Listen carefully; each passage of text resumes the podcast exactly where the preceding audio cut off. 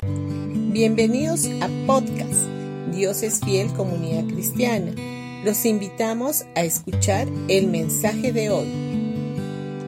Hola familia, hoy día miércoles 10 de febrero.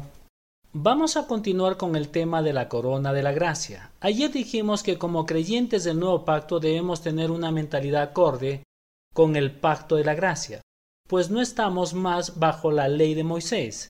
Hace más de dos mil años que la dispensación del antiguo pacto dejó de tener vigencia. Ahora estamos bajo el pacto de la gracia y nuestra forma de pensar debería estar orientada solamente hacia la gracia divina. Es más, el nuevo pacto nos habla de la plenitud de la gracia y nos otorga constantemente gracia sobre gracia, lo que dice en Juan capítulo 1 versículo 16. Para poder comprender mejor esto tenemos que pensar en las ondas del mar, las cuales están llegando a la orilla constantemente, unas detrás de otras. Esta es la correcta manera de pensar. Esta es la corona de la gracia que Cristo colocó sobre nuestras cabezas, cuando realizó su obra redentora en la cruz a nuestro favor. Es triste observar que muchos creyentes tienen sobre sus cabezas la corona de la ley de Moisés o los diez mandamientos, sin darse cuenta que han recibido la corona de la gracia. El deseo permanente de Dios es que entremos en la plenitud de la gracia, él desea permanentemente que tengamos revelación de la grandeza de la obra de su Hijo a nuestro favor. La gracia divina no es un tema más entre muchos otros. Ni siquiera deberíamos de tomarlo como algo que está de moda, sino que se trata de la misma persona de Jesús.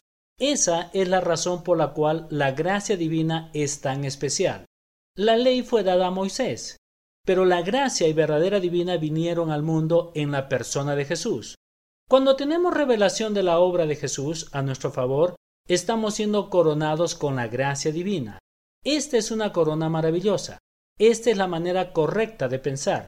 La redención involucra también sanidad. La sanidad divina es parte vital del plan de la redención. Jesús no solamente llevó sobre la cruz todos nuestros pecados, sino también todas nuestras enfermedades. Alguien podría decir ahora, ¿cómo puede ser esto así?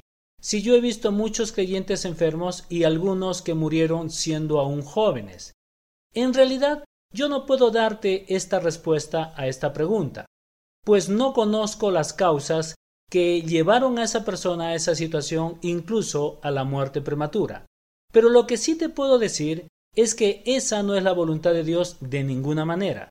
Dios no arranca a una persona de la vida como si fuera una flor porque la necesita en el cielo. Aunque esto suena un poco extraño, hay quienes piensan de esa manera. Para poder encontrar la respuesta a esto tenemos que entender que no se trata tanto de lo que Dios puede hacer, sino de lo que las personas puedan estar dispuestas a recibir. Sin duda alguna, ha habido alguna razón por la cual esa persona no recibió la sanidad o incluso partió de este mundo prematuramente. Nosotros no podemos saber los pormenores, lo que sí sé es que Jesús fue a la cruz y allí pagó el precio por nuestra salvación y por nuestra sanidad. No se trata tanto de lo que Él puede hacer, sino de lo que nosotros podemos recibir de Él. Ahora debemos recordar siempre que la gracia divina equivale a provisión y esa provisión abarca a todos y a cada uno de los ámbitos de nuestra vida. Durante los años que tengo como pastor, me he dado cuenta que hay muchos creyentes que no han aprendido a recibir las bendiciones divinas gratuitamente. Hay muchos creyentes que todavía piensan que tienen que hacerse acreedores de las cosas de Dios a través de las buenas obras o de un buen comportamiento. Esto es muy triste. Ver que los creyentes se bloquean a sí mismos pensando que la gracia divina es demasiado buena como para ser cierta y por eso no reciben. Hay creyentes que cuando escuchan el mensaje del Evangelio de la Gracia, creen que es un buen mensaje como para sentirse bien y nada más.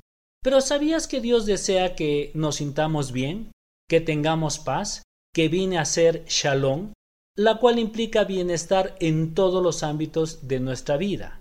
En la Biblia encontramos infinidad de veces la palabra shalom, y esto equivale a bienestar en toda nuestra vida. Bendiciones familia de Dios es fiel y mañana continuaremos con el tema. Que tengas un gran día.